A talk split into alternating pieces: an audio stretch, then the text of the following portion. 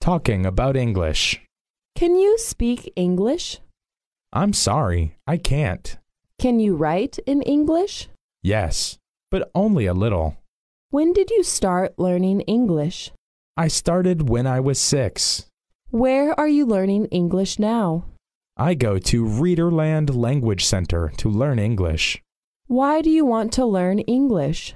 because it's easier to find a job with good English. What do you think is the most difficult thing about English? Pronunciation, I think.